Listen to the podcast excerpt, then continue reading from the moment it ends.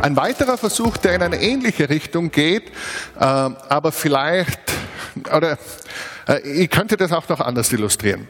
Äh, die, diese Problematik. Und zwar, ich weiß nicht, manche von Ihnen haben vielleicht schon das Gespräch geführt, das vielleicht auch schon gesagt, einem gläubigen Freund, äh, einer Freundin gesagt, du, ich finde es so schön, dass du glaubst und ich sehe, dein Glaube macht dich sehr glücklich, der tut dir gut. Und ich würde ja auch gerne glauben, aber ich schaff's halt nicht. Ich weiß nicht, ob das jemand bekannt vorkommt. Das klingt auch sehr äh, wie ein schönes äh, Kompliment und sehr demütig, nur wenn man ein bisschen drüber nachdenkt, könnte man es natürlich auch anders sehen. Denn äh, wie nennen wir Menschen, die von einer fixen Idee bestimmt werden, die wir aber nicht für real halten und ihr ganzes Leben danach ausrichten? Wir nennen diese Menschen gemeinhin wahnsinnig. Ja? Und mit anderen Worten könnte man das übersetzen, dass man sagt, naja, du bist wahnsinnig, aber dein Wahnsinn macht dich sehr glücklich. Und ich wäre auch so gerne glücklich, dass ich wahnsinnig werden würde, wenn es mir nur gelingen würde. Ah, weil ich wäre so gerne glücklich. Aber nachdem ich ein rational denkender Mensch bin, gelingt es mir leider nicht, im Gegensatz zu dir, wahnsinnig zu werden. Also es war nur eine kleine Illustration. Es muss nicht immer so mitschwingen. Und oftmals ist es wirklich, glaube ich, auch sehr ernst gemeint, dass Menschen sagen, ich beneide dich um deinen Glauben, aber wie finde ich Wege zum Glauben? Und das ist eine sehr ernste Frage, eine wichtige Frage. Und da würde ich vor allem darauf hinweisen, dass das griechische Wort Skepsis bedeutet etwas aus der Ferne prüfen. Und das ist sehr, sehr wichtig. Wir brauchen sicher in den Fragen der Religion mehr Skepsis. Wir brauchen mehr Prüfen aus der Ferne. Wir müssen Scharlatane entlarven können. Wir müssen entlarven können Menschen, die uns in die Irre führen, die zu Gewalt führen und so weiter. Aber es ist auch so, dass durch Prüfen aus der Ferne keine Beziehung möglich ist.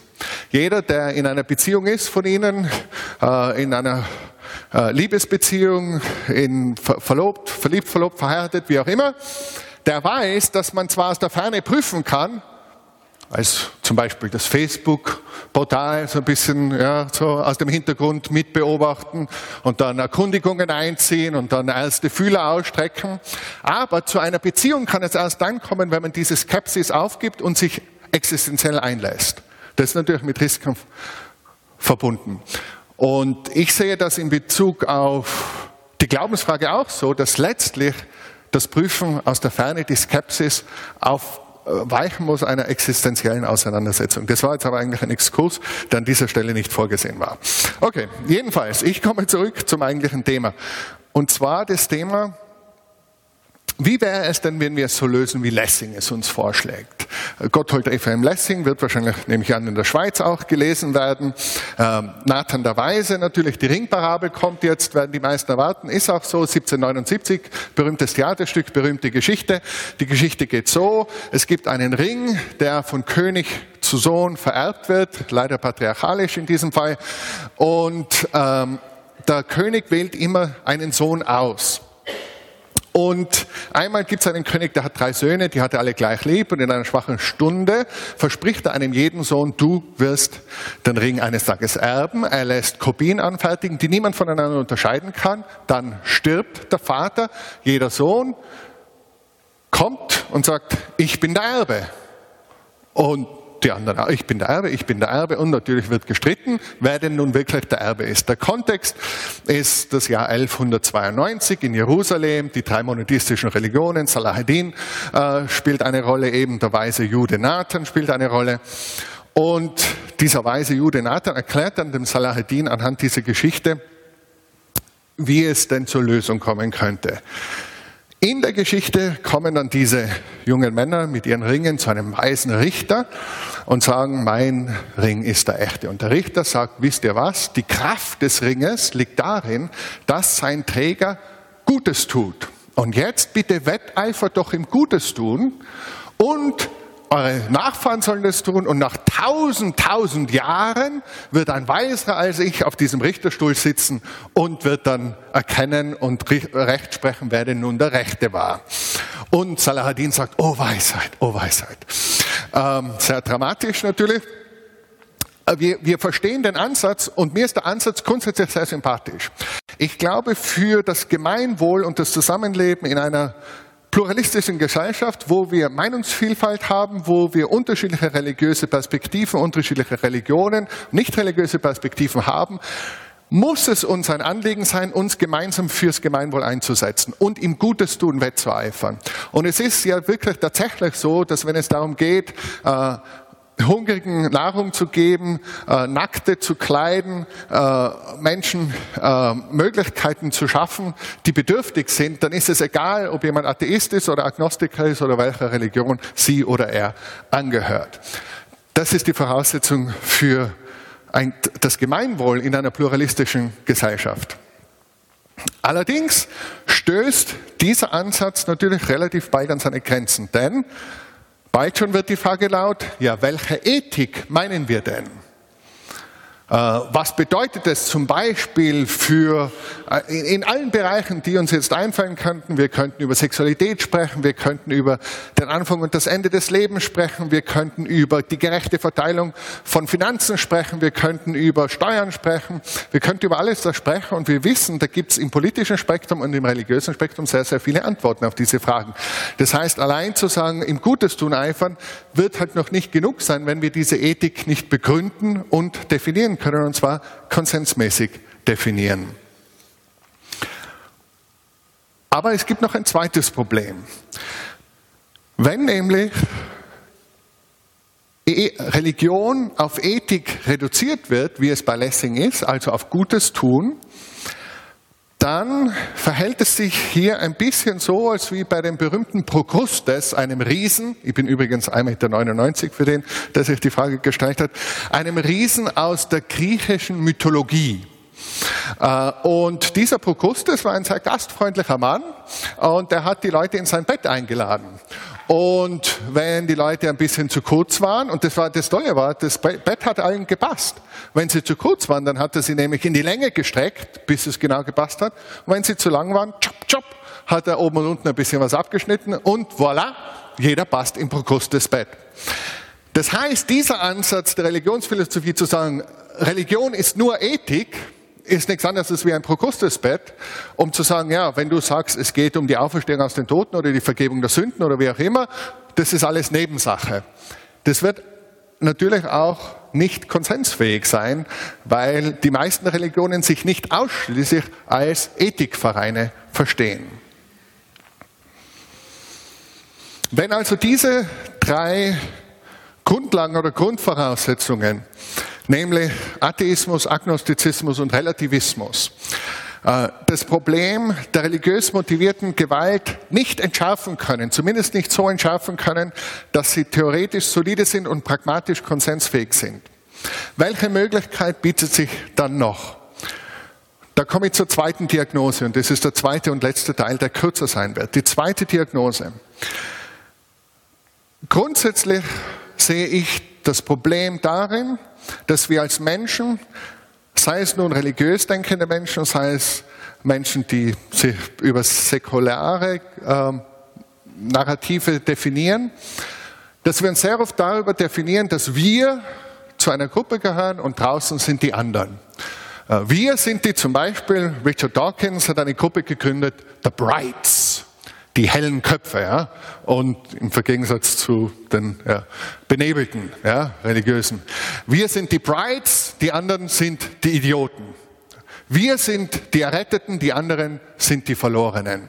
Also dieses Denken, wir sind die Schweizer, ihr seid die Österreicher. Autsch.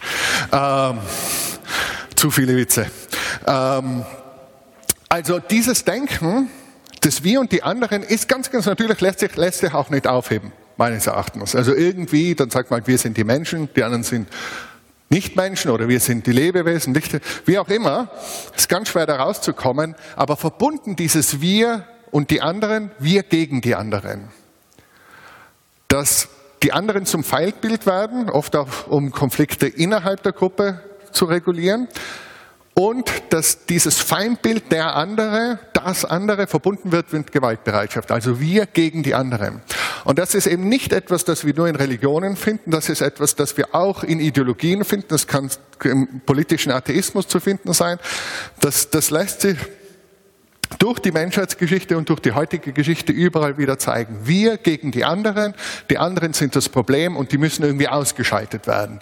Die müssen zumindest mundtot gemacht werden oder, zumindest, oder vielleicht sogar eliminiert werden. Also ein Beispiel, ein horrendes Beispiel aus der Geschichte, mit dem ich gewissen persönlichen Bezug habe, weil ich einige Zeit dort verbracht habe, ist Ruanda, wo über Jahre und Jahrzehnte in der Propaganda der extremen Hutus über die Tutsis gesprochen wurde als Inyensa, als äh, Kakerlaken, die zu vernichten sind.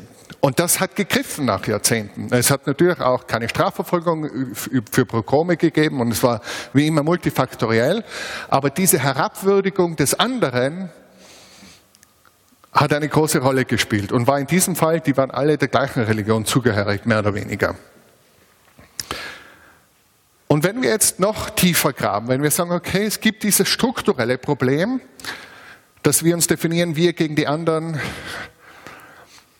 und dass wir für unsere Gruppe gegen die andere Gruppe zur Gewalt schreiten, dann kommen wir noch tiefer und hier ist mir Alexander Solzhenitsyn sehr wichtig geworden. Der Nobelpreisträger aus Russland, der in der russischen Armee gegen die Nazis kämpfte, dann ähm, angezeigt wurde wegen Landesverrat und viele Jahre am Gulag war, dort schlimmstes Unrecht erlitten hat, äh, rehabilitiert wurde äh, und dann später eben diese Erinnerungen veröffentlicht hat, 1973 in seinem Archipel Gulag.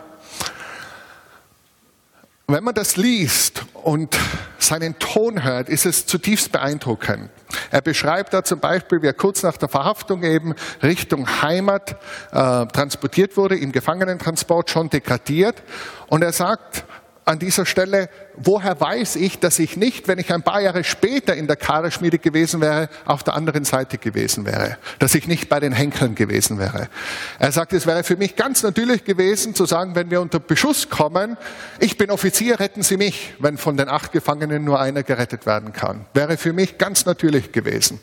Und dann kommt diese Stelle, die zu Recht meines Erachtens oft zitiert wird. Hier angelangt, schreibt Solzhenitsyn, möge das Buch wieder schließen, wer in ihm politische Entlarvungen und Anklagen zu finden erwartete.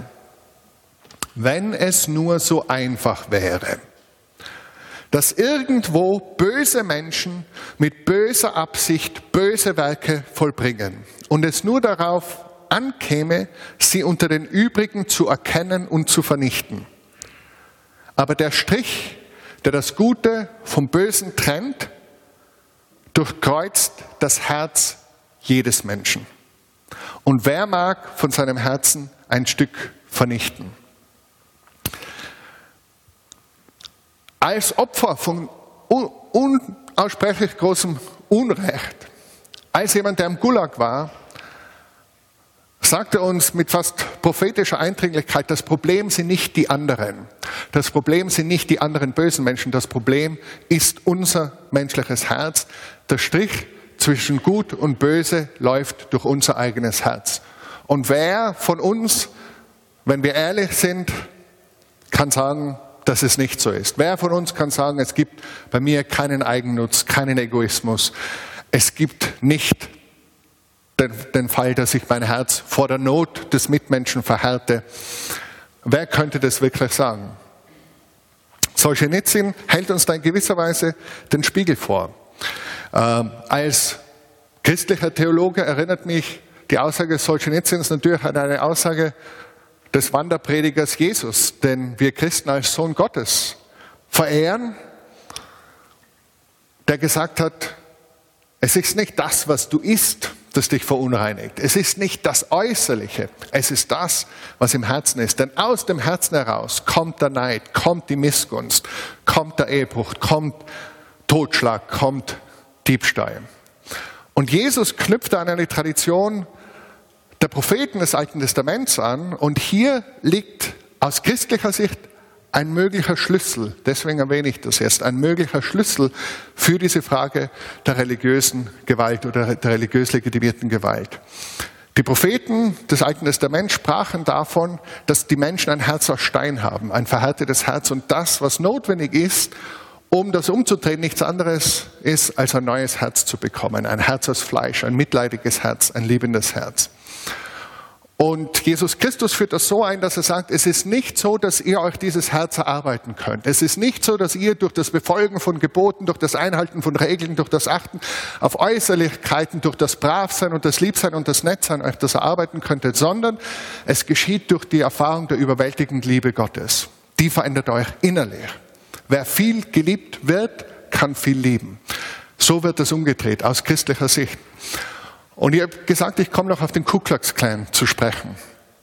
Religiös motivierte Gewalt von der übelsten Sorte, Rassismus von der übelsten Sorte.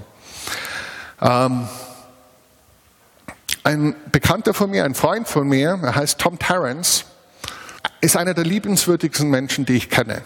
Hat eine Ausstrahlung von äh, Sanftmut, von Liebe, äh, von Zuneigung, die überwältigend ist, die ganz, bei ganz, ganz äh, wenigen Menschen in dieser Qualität und in Intensität wahrgenommen habe. Ich hoffe, dass Sie auch solche Menschen haben, an die Sie jetzt denken, wenn ich von ihm spreche.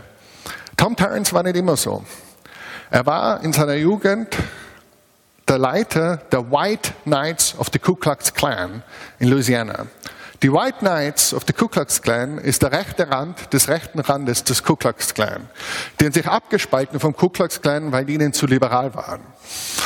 Und sie waren in den 1960er Jahren, Ende der 60er Jahre, die gewalttätigste Organisation in Louisiana. Er selbst war bekannt als der gefährlichste Terrorist in diesem Bundesstaat Louisiana. Äh, als Organisation waren sie verantwortlich für äh, mindestens neun Morde in fünf Jahren und für 300 weitere Gewalttaten, Brandanschläge auf Synagogen, auf Häuser und so weiter. Und Tom Terrence war daran mitbeteiligt, als einer der Leiter äh, im Juni 1968 war mit einer Komplizin Kathy Ainsworth auf dem Weg zu, zur, Präsid also zu, zur Wohnstätte eines jüdischen Geschäftsmanns und wollte dort eine Bombe legen. Allerdings waren sie beim FBI verpfiffen worden. Und als er gerade dorthin unterwegs war, mit der Bombe in der Hand, kamen Schüsse äh, aus einer Hecke. Er wusste zuerst nicht wohin, rannte in diese Schütze, wurde schon getroffen, konnte trotzdem ins Fahrzeug einsteigen, fuhr davon. Äh, seine Komplizin war tödlich getroffen, neben ihm ist gestorben am Beifahrersitz. Nach einer Verfolgungsjagd kommt äh, sein Wagen zum Stehen. Er steigt aus, zieht schneller als der Polizist im verfolgenden Wagen, Maschinenpistole, schießt den Polizisten dreimal mit der Maschinenpistole in den Oberkörper, davon geht eine Kugel ins Herz, läuft noch in die Büsche, blutet aber so sehr stark, wird dort ohnmächtig, kommt wieder zu sich, äh, hört Polizistenstimmen, ist im Kegel von, äh, von, einem, von einem Licht, also von einer Taschenlampe, die wird dann ausgeknipst und einige Salben werden auf ihn geschossen. Und er ist schwer verletzt, aber überlebt, hört dann, wie Poli äh, ein Polizist zum anderen sagt, is he dead? Und dann er sagt, no, that son of a bitch is still alive. Und er überlebt. Äh, wird dann vor Gericht gestellt, zu 30 Jahren Haft verurteilt, kommt in Einzelhaft, äh, ist genau gleich von seiner Sache überzeugt wie vorher. Im Gefängnis gefällt es ihm nicht besonders, er bricht aus. Ähm, äh, und wieder ist es so, dass sie äh, dass er um ein Haar getötet wird. Er wird, äh, als er Wache steht, kurz vor der Wachablöse, vor der eigentlichen abgelöst. Das FBI stürmt ihr Versteck, der Komplize wird erschossen, er überlebt, kommt zurück wieder in Einzelhaft. Und dort in Einzelhaft will er sich weiterbilden und versucht sich weiterzubilden in seiner Ideologie. Eines der Bücher, das er sich bestellt, ist Adolf Hitlers Mein Kampf.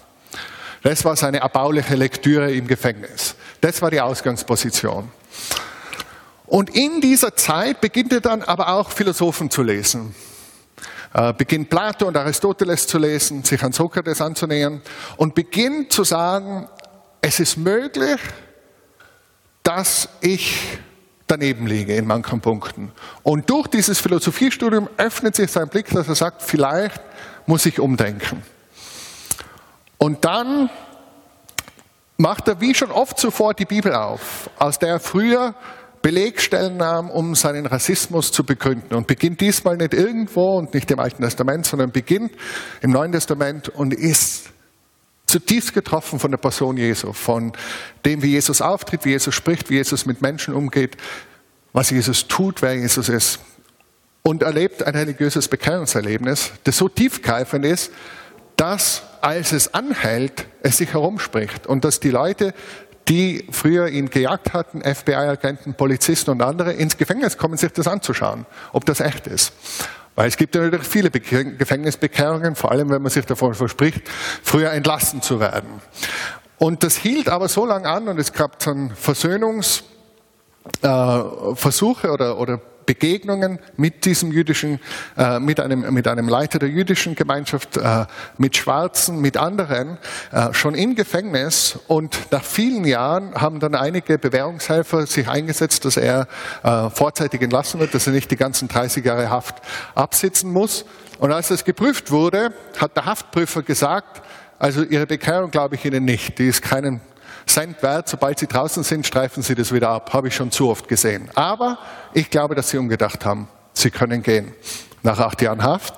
Und seitdem, seit 1974, ist Tom ein freier Mann, hat dann Theologie studiert, hat promoviert und hat sich sehr, sehr stark für die Versöhnung der Rassen in Amerika eingesetzt, hat eine christliche Gemeinde dann geleitet, die auch sehr stark Afroamerikaner und äh, weiße Amerikaner äh, in einer Gemeinde vereint hat, äh, was ja dort auch nicht gang und gäbe ist.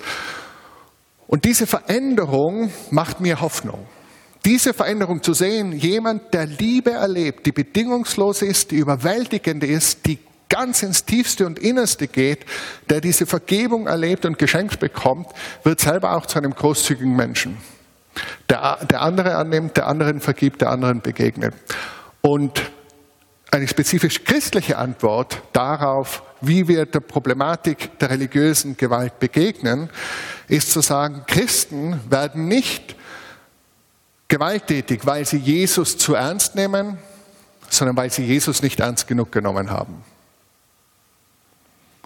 Jede Religion hat da unterschiedliche Fragen zu beantworten. Aus christlicher Sicht ist es zweifelsfrei so, dass Christen nicht deshalb gewalttätig werden, weil sie Jesus Christus zu ernst nehmen, sondern weil sie ihn nicht ernst genug nehmen. Und anders gesprochen ist es so, wer diese Liebe erlebt, von der Jesus Christus spricht, der wird innerlich so verändert und wird so dazu aufgefordert, diesem Jesus nachzufolgen, dass es ganz unmöglich ist, nicht auch seine Feinde zu lieben, was Jesus ja seinen Jüngern letztlich aufgetragen hat. Also so spannt sich der Bogen für mich von der Diagnose, wo sicher vieles Wahres dran ist, die äh, Jan Assmann aufgestellt hat, die Problematik des Wahrheitsbegriffes, äh, dann aber ein bisschen hinterfragt, wie hieb- und stichfest wirklich diese alternativen Atheismus, Agnostizismus und Relativismus sind, sowohl theoretisch als auch pragmatisch. Und eben meine Diagnose ist es das Wir gegen die anderen, das eigentlich grundlegender ist. Und noch grundlegender, Solzhenitsyn, der sagt, es ist das menschliche Herz, das das Problem ist. Ich wurde äh, kürzlich gefragt mit einem amerikanischen Abgeordneten, Afroamerikaner, äh, gesprochen über die Situation in Europa und er gesagt, was, was ist, what's the contribution of the church? Äh, was kann die Kirche dazu beitragen? Und am Anfang stott man meistens ein bisschen herum, bei so großen Fragen, aber da habe ich geendet, dass ich gesagt habe, die christliche Kirche hat die Hoffnung, dass Menschen vom Saulus zum Paulus werden, durch die Erfahrung der Liebe Gottes. Vom Gewalttäter, von dem, der verfolgt, von dem, der andere mit religiösen Zwang und Zwang der Staatsgewalt versucht zu bekehren und, und sich gefügig zu machen zu jemandem, der bereit ist, Gewalt zu erdulden und sich verbal für diese Versöhnung einsetzt. Das ist aus christlicher Sicht äh, der Beitrag und die Hoffnung. Jetzt haben Sie sehr, sehr geduldig zugehört. Jetzt ist es an mir zuzuhören. Die Stunde ist um. Vielen Dank. Das war interessant. Äh, was hat dich, was hat Sie persönlich angesprochen? Was fanden Sie spannend? Teilen Sie uns das gerne auch mit über unsere sozialen Medien oder über unsere Webseite iguw.de. Da steht auch unsere E-Mail-Adresse und ein Kontaktformular. Wir freuen uns, von euch, von Ihnen zu hören und wir hoffen, uns bald wieder zu sehen.